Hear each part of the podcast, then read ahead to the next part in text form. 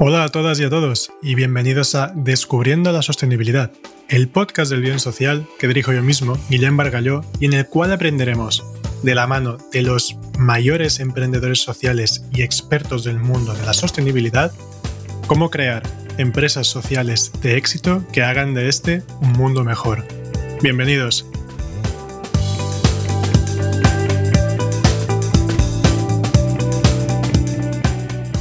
Buenos días, buenas tardes o buenas noches, dependiendo de la hora en la que estés escuchando este podcast. Hoy vamos a hablar de uno de los temas más importantes en esta carrera en la que estamos inmersos para revertir el cambio climático. Y no es otro tema que la educación. Porque la educación es la base para que seamos conscientes de los efectos que ya tiene el cambio climático en nuestras vidas y el que tendrá en los próximos años. Pero formarse en cambio climático no es fácil si uno intenta hacerlo por su cuenta la cantidad de informes y sobre todo desinformación que circulan por Internet hace difícil que uno pueda saber por dónde empezar. Es por ello que hoy queremos hablaros de una herramienta que está revolucionando la forma en que nos educamos. Se trata de El Mural del Clima. Y hoy está con nosotros Segolène Daval Frego, facilitadora en España de esta iniciativa, para contarnos cuáles son las bondades y ventajas de formarnos con esta herramienta. Bienvenida Segolène al podcast Descubriendo la Sostenibilidad. Gracias, Guilherme. Muchas gracias por la, pues, por la introducción y por la oportunidad de dar visibilidad a, esta herramienta.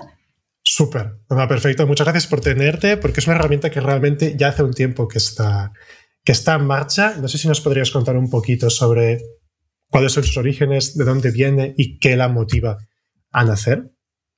Bueno, pues como lo comentaste, el mural del clima es una herramienta para sensibilizar, para educar, como lo dijiste muy bien, sobre el tema del cambio climático. Es un taller de tres horas de divulgación científica, así que se basa sobre los informes del IPCC, del GIEC, así que es el Grupo Intergubernamental de Expertos sobre el Cambio Climático, y pues basado sobre estas evidencias, estas pruebas científicas, Hacemos un juego. Es un juego lúdico, participativo, basado en la inteligencia colectiva, con grupos de 6 a 8 personas. Y la idea eso, es conocer un poco, pues, qué está pasando, qué están las causas y consecuencias del cambio climático, y después, pues, pensar como grupo cómo, cómo podemos actuar. Vale. El, ahora que mencionabas el, el GIEC, ¿nos puedes también hacer un poco de mención sobre qué es el IPCC? Pues el eso, GIEC IPSS, bueno, IPSS es más el nombre en inglés, es un grupo que depende, bueno, entre otros de la, de la ONU y que un poco sintetiza todo lo que se dice a nivel mundial sobre el tema del cambio climático, o sea, todo lo que se dice de los científicos y... O sea, no, sí, sí, porque claro, todo lo que se dice sobre el cambio climático, de Trump no se dice nada de lo que dice el cambio climático. por ejemplo. Por ejemplo.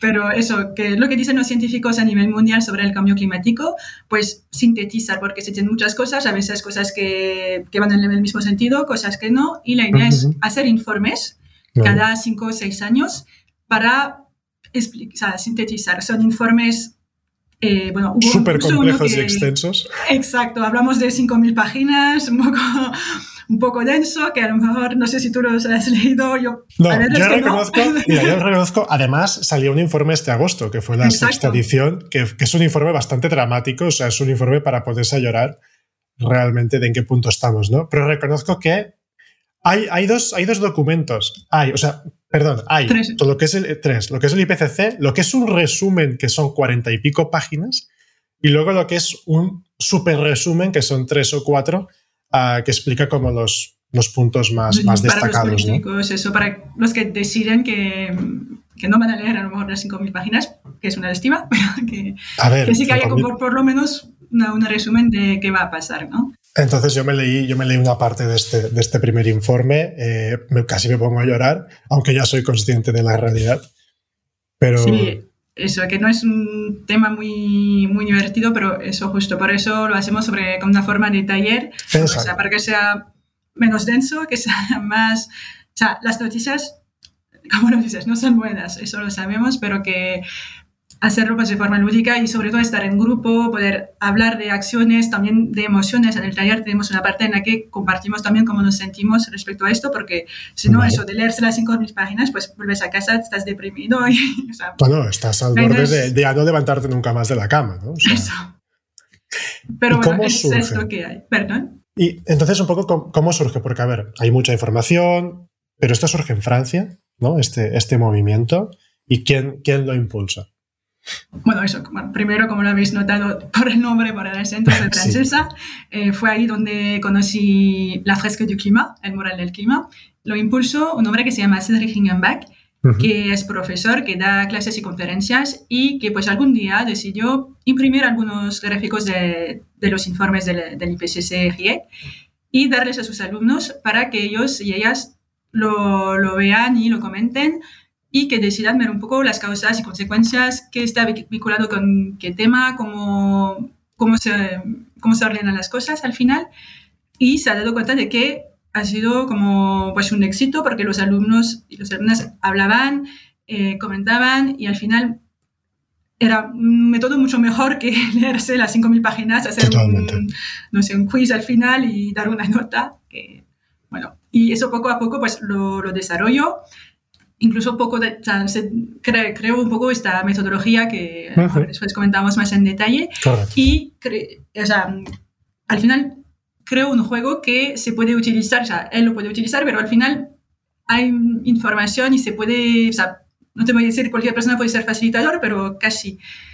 Porque es, o sea, el juego se explica muy bien y se puede difundir fácilmente. Y él justo lo explicó que poco después de haber creado esta metodología, pues lo hizo con, creo que 900 alumnos y alumnas en una universidad. O sea, que no él con los 900 porque no es una conferencia, sino pues formó a 30 profesores y ellos han dado los talleres en, su, en sus clases al mismo tiempo y, y eso ha funcionado súper bien.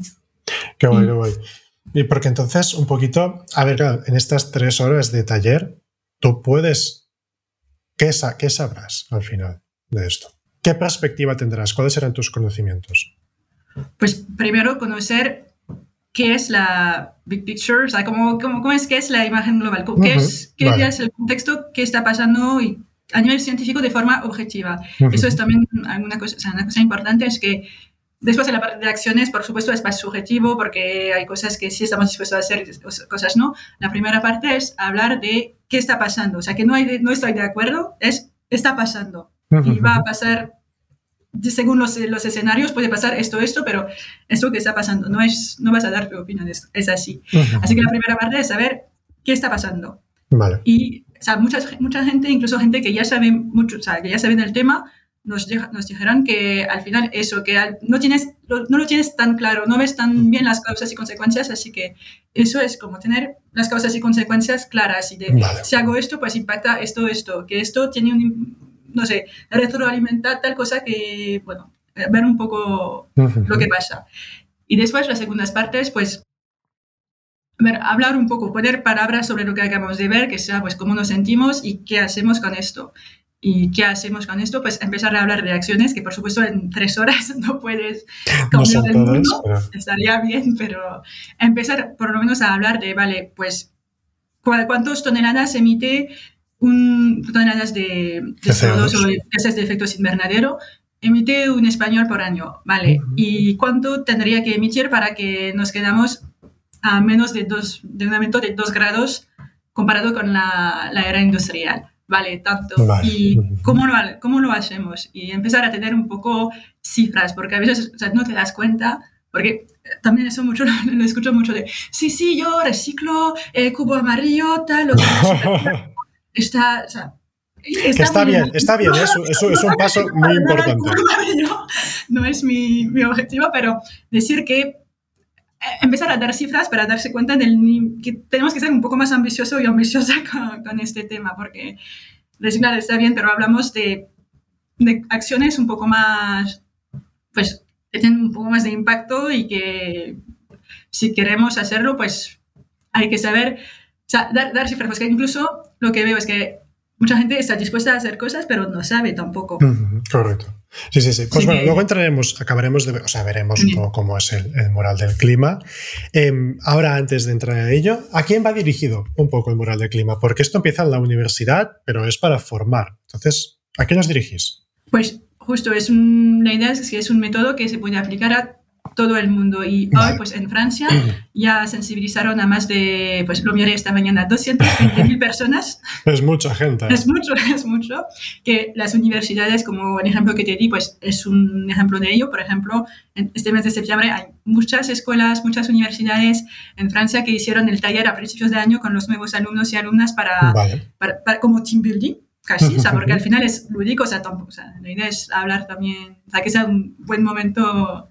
Que no sea un rollo, sino que sea algo que también sea, sea creativo y, y, sea agradable pasar el rato, ¿no? Que también que no sea, vaya tonos han metido aquí tres horas sobre el cambio climático. Eso, que no es como una charla durante eso, tres horas, me escuchas, hablo yo y tú no dices nada, ¿no?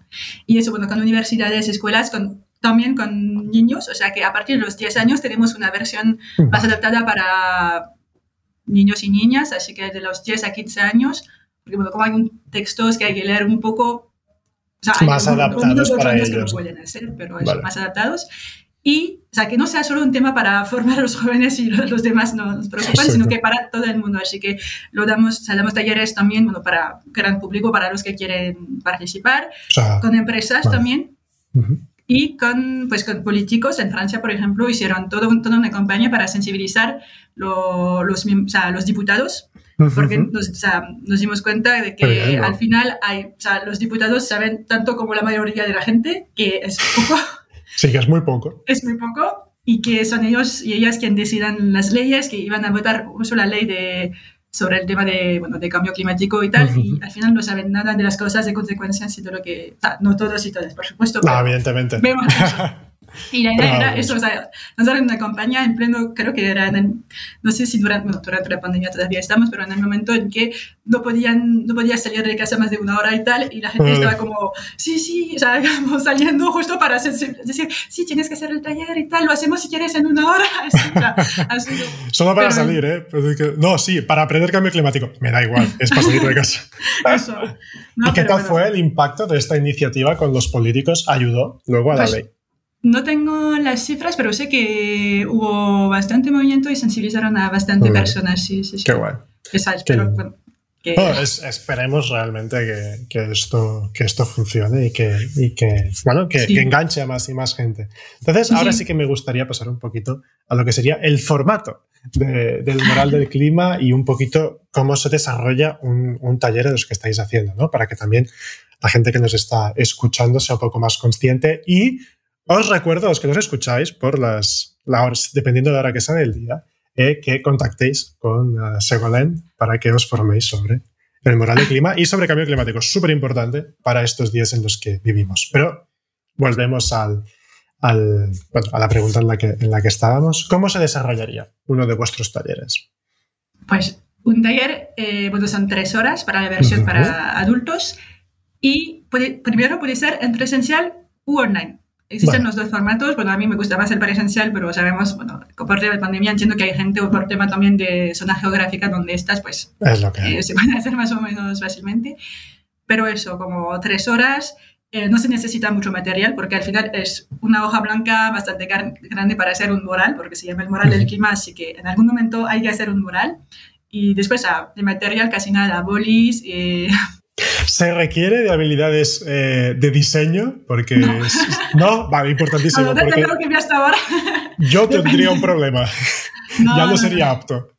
Después te explico la parte de creatividad, pero no, no hay que ser un artista ni nada. Vale, importante primera parte, bueno, empezamos, nos presentamos, introducimos lo que te expliqué de dónde viene, cómo, cómo va a ser. ¿Cuánta gente, perdona, cuánta gente más o menos están los talleres? Son grupos de 6 a 8 personas. Es verdad, que lo has comentado antes, perdona. Eso, la idea es como que la gente, o sea, que no sea demasiado porque queremos que todo el mundo pueda participar y se sienta libre de participar. Por otra parte, ya lo hice, por ejemplo, con tres personas, se puede hacer, pero no tiene la misma dinámica y el mismo... Falta ritmo. Eso, que hay menos interacción. Vale. Así que grupos así, un papel y cartas. Hay 42 cartas con temas vinculados con el cambio climático. Así que puede ser, por ejemplo, tengo aquí, pues hay una que puede ser eh, emisiones de, CO2, otra que puede ser eh, deforestación, ¿no? Que, no sé, son, unas tarjetas, son, unas tarjetas, o cartas en las que hay una información sobre algún tema relacionado con el cambio climático. Exacto, tarjetas, un título que es un concepto del cambio climático y o sea, o una, una, imagen o un gráfico que, que viene del, del IPSS. Eso es. Y detrás de la carta hay también texto para explicar un poco la carta. O sea, si hay cosas un poco más complicadas para dar un poco más de información, pero tampoco, o sea, no es un libro, es como tres líneas y hay que precisar cosas. Así que empezamos durante una hora y media más o menos, em, hacemos, o sea, disponemos las cartas. Así que no, no es que os doy 42 cartas, me voy y vuelvo una hora y media después. vais a tener las cartas por lote, así que primer lote vais a tener eso, no sé, ocho cartas y vais a, entre vosotros y vosotras, hablar, disponer las cartas, ordenarlas de causas y consecuencias, que no va a ¿Nos podrías leer una de las cartas que tienes por allí para ver cómo funcionaría, por ejemplo? Pues si quieres te doy las cartas del primer lote, que las tengo ahí. Vale, sí que vais a tener, voy a ponerla en desorden. no sé, vas a tener, por ejemplo, una que se llama efecto invernadero adicional, una que se llama deshielo de la banquisa, una que se llama aumento de la temperatura, otra aumento del nivel del mar, actividades humanas y em, o sea, emisiones de CO2, por ejemplo. Veamos emisiones de CO2, a ver qué dice. Eh, dice, pues, el CO2 es el principal gas de efecto invernadero antropógeno de origen humano las emisiones de CO2 provienen de la utilización de los combustibles fósiles y de la deforestación. Así que además hay un poco de ayuda sobre cómo disponer las cartas, pero no, no todas. Pero la idea es hablar y entender, ¿vale? ¿Y por qué, vale, los combustibles fósiles más o menos, ok, pero por qué la deforestación tiene impacto y por qué tal? Y hablar y, bueno, tenéis 10 minutos por lote y yo después de 10 minutos paro el tiempo, vengo y pues veo si hay cosas que, que cambiar en la disposición que, que, ha, puesto el grupo. Cuando hablas de disposición, ¿a qué te refieres? Que en, este, en esta hoja la gente va a disponer las cartas según causas y consecuencias, que no va a ser como causas por un lado, consecuencias por el otro, pero como, bueno, a lo mejor con las cartas te he leído, ves que hay unas que se conectan entre ellas, o sea, vale. que puede ser, no es tampoco lineal, o sea, por, por, ejemplo, hay cosas que tienen varios impactos, como lo acabamos de ver con las emisiones de CO2, pues que vas a tener una, una carta combustibles fósiles, otra de deforestación, pues que van a llevar a esto, y después, eh, ¿qué, va, ¿qué va a crear la deforestación? Pues a lo mejor es otra carta que va a venir después de otro lote. la idea eso es disponer las cartas. Ok, vale. Y eso, así que después de cada lote yo explico, o sea, explico uno o dos conceptos para profundizar temas que han sido vistos. Y pues eso, hacemos cinco lotes de, cartas, terminamos, tenemos ya la big picture, la, idea general del moral. Vale. Pero que queda feo, así que hay que... ¿Cómo que queda feo? queda feo. Bueno, puede ser mejor, así que eso, hay una fase más de creatividad que es más como un poco una pequeña pausa después de haber pensado, reflexionado y tal, pues después se trata un poco de bueno, dibujar, ver de nuevo las flechas entre las diferentes cartas, buscar un título, y o sea, más, más allá de la creatividad, esta fase a mí me parece importante porque es el momento en el que empiezas a poner palabras sobre lo que has visto, cómo te sientes. En la primera parte es más de reflexión y es súper importante también, pero después esta fase de creatividad que es más corta, por supuesto, es más 20 minutos, ahí sí empiezas a decir, ah, no sé, por ejemplo, el título siempre empiezo con, cosas de vamos a morir todos y cosas así. Y después la gente habla y, no, pero eh, a ver, que podemos ser más optimistas, que hay cosas que podemos cambiar y empiezan a hablar un poco y eso, que al final es una muy buena transición sobre lo que vamos a ver después, que es la, bueno, la última parte, que es, pues primero Vale, ahora mismo estaríamos, hemos hecho un primer lote en el cual, una primera sección en la cual organizamos las cartas en función de causa y efecto una segunda parte en la cual tú intentas dar como la, big picture y ver cómo está todo esto conectado unos con otros. O unas, o sea, sería la misma parte. Al final haces los cinco lotes y poco a poco estás creando el mural y la big picture. Vale, ok. Y ahora entraríamos... En la creatividad. En la creatividad. Exacto. Exacto. Así que, bueno, eso y la creatividad al final te hace una transición hacia la parte que llamamos de briefing, que es más o menos tres cuartos de horas, una hora. Y la idea de esta parte, eso es, pues primero, ¿qué has aprendido a nivel mental? Pues una carta, ¿qué has aprendido? A nivel emocional, ¿cómo te sientes? Porque no, no hablamos, lo hablaremos, pero hay todo este fenómeno de, de ecoansiedad y tal, así que a poner palabras de me da miedo, eh, me decepciona mucho de los seres humanos, no sé, me da rabia y un poco ver cómo nos sentimos, cómo me siento más optimista, Porque, ¿Puedes hablar un poco sobre lo que es la ecoansiedad para la gente que nos escuche? Yo la he eh, sufrido, ¿eh? Pero... Yo también.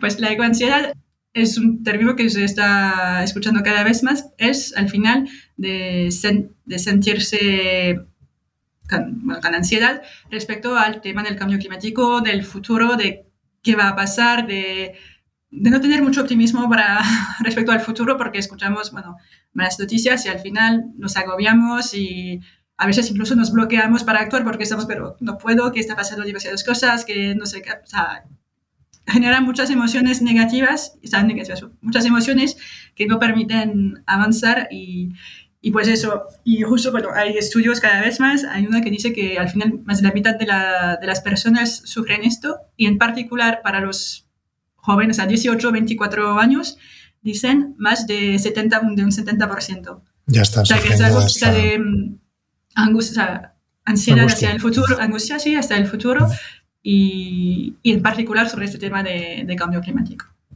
Bueno, es, es importante porque es un concepto que ahora está muy de moda tristemente, ¿no? Hoy grabamos un día 11 de octubre, ayer día 10 fue el Día eh, Mundial de la Salud Mental y en el cual también pues la ansiedad y en este caso ansiedad relacionada con problemas de medio ambiente pues también es algo que está cada vez más encima de la mesa que también es importante hacer, hacer referencia y también que haya ayudas para bueno, pues poder superar estas, estas fases, ¿no? estas fases mentales y provocar que también actuemos sin caer en el fatalismo ni en el bloqueo de que nos puede provocar pues, la ecoansiedad en ese sentido. Vale, Exacto. Entonces... Y, por, eso terminar después con acciones, porque si te paras a, vale, eh, la situación está, no está tan bien y tal, que o sea, la gente muchas veces eso te dice, bueno, me siento o sea, más o menos bien, pero que quiero hacer, o sea, quiero hacer las, cambiar las cosas, que creo que nunca me ha pasado que, vale, pues me da igual, yo vuelvo a casa ahora, ya no. eso, la gente quiere hablar de, vale, pues qué hacemos con esto y entramos en la parte de, de acciones. Y bueno, según los facilitadores y facilitadoras puede, podemos hacer de diferentes formas, pero la idea es eso, hablar de los acuerdos de París, de qué sería, bueno, lo que te decía, por ejemplo, ¿Nos pues la pregunta oh. ¿Nos puedes mencionar lo que son los acuerdos de París? Eh, son acuerdos que se han votado en 2015, si no, si no me equivoco. En la COP de París 2015. Y en el que los países a nivel mundial se comprometieron en no sobrepasar un aumento de 2 grados eh, comparado con la era, la era industrial, o sea, antes de la era industrial. Y bueno, un compromiso que más o menos... Que va, un poco más lento. o menos eso al debate. Sí, va un poco lento. Eh, es verdad que. Y luego con los americanos saliendo rápidamente cuando Trump subió al, al poder, que se salieron del pacto climático, fue pues aún peor ¿no? para esta evolución. Pero hay países, bueno, te voy a dar el ejemplo de Francia, pero donde la gente o sea, hace un juicio al Estado por no cumplir esos acuerdos justo, o sea que hay movimientos de, vale, os, habéis comprometido durante, durante esos acuerdos a llegar a tal punto, hoy estamos a tal punto y vamos, o sea, no vamos alineado con lo que tendríamos que hacer. Eh, hay algo en Francia que se llama el caso del siglo y es un poco eso, es o poder entrar de juicio, o sea, o sea sacar en justicia al, al, Estado para decir que no, no cumplen y me parece que están alcanzando, o sea, que Creo que el tribunal les, les dio la, la razón. O sea. y creo que hay más países, creo que Países Bajos también. O sea, Países, Bajos, Países Bajos lo que ha conseguido es eh, ajusticiar por primera vez a una empresa como mm. responsable del cambio, del cambio, de las muertes del cambio climático por sus, su emisión de efectos de, de gas invernadero. Eh, no voy a decir la empresa porque yo no me dedico a, a justiciar a nadie, pero si buscáis el caso en Internet, lo veréis, es una muy conocida, o sea que tampoco, tampoco eh, no os va a sorprender nada. Pero, sí, que hay cosas que pasan, o sea, hay acciones que se están haciendo a nivel, bueno, a nivel colectivo, o sea, por eso también cuando hacemos esta parte de acción hablamos de acciones como particulares, pero también a nivel colectivo, ¿qué podríamos hacer eh, para, para, con el Estado, qué podríamos hacer con nuestra empresa y porque muchas veces eso es que hay un poco esta idea de culpar a los individuos que no es para nada la idea, es decir, que hay cosas que podemos hacer a nuestro nivel, hay cosas que se pueden hacer a un nivel de una empresa, de un Estado, y que, o sea, que no hay que, a veces, muchas veces se le bien la pelota de no, pero yo no hago nada porque es el Estado, porque es tal. Y, o sea, soy de las que, muy optimista, pero que, hay, que hayamos que movernos todos y muchas veces lo que vemos es que el cambio viene de las personas antes de venir del Estado y las empresas, después siguen el movimiento. Pero, siempre viene desde abajo, todo cambio siempre viene desde abajo. Totalmente.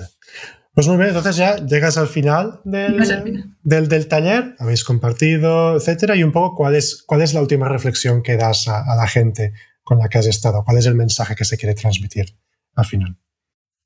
Pues, o sea, eso de que ahora que lo, han entendido un poco mejor, pues que, que siguen en esta,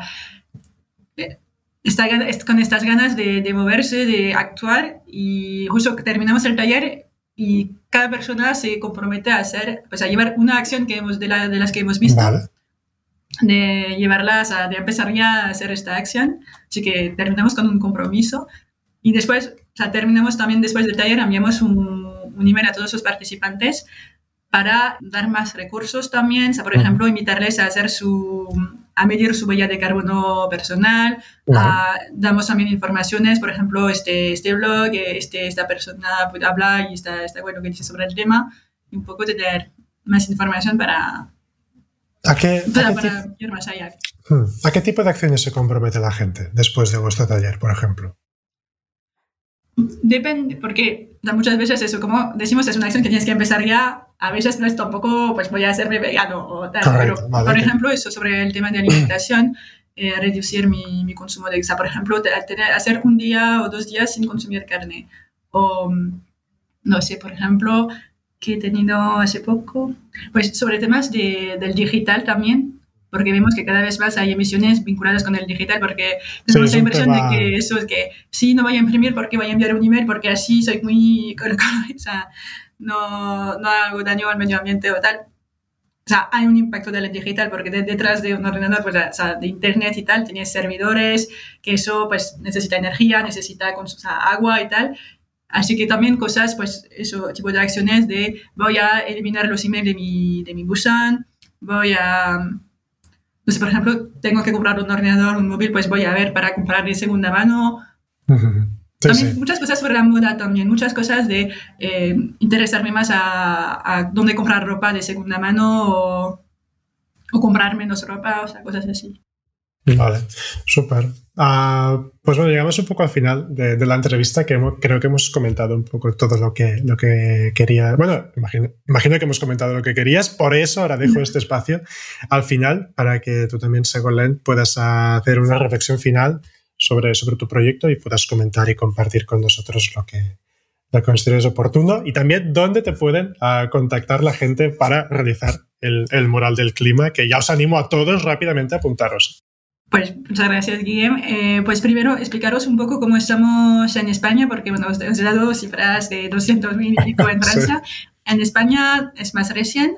Eh, hemos sensibilizado aquí a más a casi 1.500, 1.500 personas y somos pues ahora 40 facilitadores y facilitadoras, muchos en Cataluña, o sea, Barcelona sobre todo, algunos en Madrid, están también voluntarios súper motivados en Bilbao y en Valencia, pero estamos eso, dando cada vez más talleres también presenciales en otros lugares. Por ejemplo, yo me voy a Córdoba al final de, o sea, el fin de semana del 23-24, creo, para dar talleres ahí también. O sea que, Así que podéis participar a talleres en presencial. Los próximos, pues este mes tenemos uno el 22 de octubre en, en el Impact Hub de, de Barcelona. el 22 de octubre. 22 de octubre. 22. Sí, tenemos otro en Madrid, eh, en Impact también el 28, pues el 28 de octubre, creo que a las seis y media. Y después online damos hacemos talleres cada segundo, o sea, el segundo sábado de cada mes por la mañana, así que también podéis inscribiros online. Y si vemos que hay gente que está súper motivado, que, motivada, que no puede tal día, pues también si llegáis a armar un grupo donde estáis y queréis dar el taller, pues también lo podemos hacer, lo hacemos con las asociaciones, lo hacemos a que si es una ciudad donde hay facilitadores, pues muy bien, nos movilizamos. Si es una ciudad donde no hay, pues lo hacemos online o encontramos una forma porque el objetivo pues, de Cedric Higginback, el que ha creado el, taller, es sensibilizar a un millón de personas. Vale, total. el plazo todavía no está muy claro. Pero bueno, en la web pone para 2021, ¿eh?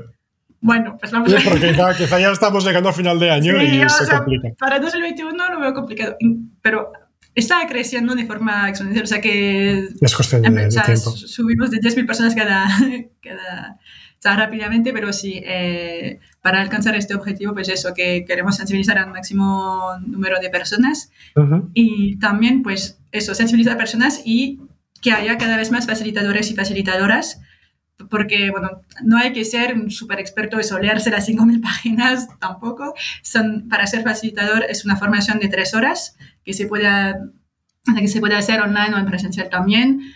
Y pues después de eso, pues eres lo que llamamos ahí pues cinturón blanco, como en, el deporte de combate. Así que vas pues a observar un primer taller y después coanimar con alguien que ya tiene más experiencia y poco a poco pues te acompañamos para que seas capaz de, dar tus propios talleres. Pero eso, no te pedimos de ser súper expertos, de, de, haber hecho mil máster en este tema, sino que pues eso, informarte, conocer bien las cartas, conocer bien el taller, y bueno, después eso te genera curiosidad y te da ganas de leer más, de saber más, de ver más películas sobre el tema. Pero eso es muy, muy asequible para todo el mundo. Así que. Pues la web, que también la pondremos en la descripción y todo, es climatefresk.org, ¿correcto? Exacto. Esa es la oficial en. Bueno, está en, inglés. Está en inglés. está en inglés. Bueno, tenemos eso previsto algún día de tener una web en español, pero al final no es una asociación, es una asociación que existe, bueno, en, en, Francia no es una asociación tan grande y somos eso en España voluntarios y voluntarias, así que es un poco, pues, lo queremos hacer, pero es poco a poco, ¿no? Y, Pero podéis seguirlos en las redes sociales, que sea Instagram, Facebook, LinkedIn, pues arrobas el mural del clima. Y aquí ponemos pues, la información sobre los talleres, los próximos talleres y lo que nos gustaría poco a poco también, y si estáis motivados también, pues tener personas que se encargan más de poner contenidos sobre, sobre el cambio climático, sobre, o por ejemplo, eso, las preguntas que me, que me has hecho, ¿qué es, qué, qué es el, el IPCC? ¿Qué es eh, quizás los acuerdos de París? Pues dar un poco más de información sobre estos temas a la, a la gente. Así que eso, que puedes unirte a la asociación como facilitador, facilitadora, o incluso eso, me gusta encargarme de las redes sociales y quiero buscar contenido, pues bienvenido. Quiero traducir cosas, bienvenido, bienvenidas. A todo, al final todo está todo esto está súper útil. Y eso, pues si también sois una empresa, una escuela, ¿por qué no políticos? No sé, no sé quién pues, escucha los podcasts. Políticos, por favor. Hombre, yo sé que hay algunos políticos que escuchan este podcast, ah, pues entonces a los que nos estéis escuchando y os sentáis aludidos, pues al loro. Pues os invitamos, son tres horas y, y, eso, la idea no es sensibilizar solo a gente que ya sabe del tema, porque eso, cuando hacemos talleres como los que te comenté este mes, es gente que ya conoce un poco del tema y que está dispuesta a eso, a dar tres horas de su tiempo para hacerlo, pero también nos interesa sensibilizar a personas que no saben del tema, incluso, porque no?, que están en contra, porque Totalmente. Es, siempre lo digo, es que ya si hablas con una persona que está a 7, no sé qué, de 0 a 10, pues ya está a 6, 7 sobre el tema del cambio climático y las haces llegar a 7, 8. Está bien, si estás, hablando con una persona que no sabe que está como a 1 2 puntos sobre 10 sobre el tema del cambio climático y que las haces, las haces llegar hasta incluso 5, pero es pues enorme, es, un cambio. O sea, así que poco a poco eso y queremos eso, sensibilizar a un máximo número de personas. Y para contactarnos, pues eh, podéis contactar conmigo por LinkedIn directamente. Dejaremos el juego. Eso, eso, mejor que pongas un enlace porque no sé cómo lo vais a escribir, pero... Lo escribiremos bien, como tocan, como es tu nombre, es tu nombre en francés. No, por supuesto. Y, y también al email spain at climatefresk, climatefresk.org que lo vamos a poner también. en sí, lo pondremos en la descripción del, del, capítulo, entonces podréis contactar directamente. Pues, Segolén, muchísimas gracias. Muchas gracias por, por, tu explicación, por pasarte hoy, que es, hoy es un semipuente en España, el día que estamos grabando, que me lié el día de, de organizarlo. Uh, pero gracias de verdad por compartir la iniciativa. Eh, mucha suerte, muchos éxitos y que, bueno, y de nuevo, gracias por, por compartir tu conocimiento con, con nosotras y nosotros. Muchas gracias a ti, Guillem, por la invitación, que me ha, me ha, gustado mucho hablar contigo del tema y muchas gracias a, a los y las oyentes y espero veros muy pronto en un taller. Pues uh, hasta, hasta muy pronto. Y a los que nos escuchéis, ya sabéis, si os ha molado esta entrevista, eh, os apuntáis primero al mural del clima y lo compartís este podcast y os suscribís y también se lo, se lo pasáis a compañeros, amigas, amigos, abuelos, abuelas y a, a todo el mundo que creáis que pueda ser interesante. Feliz día a todos.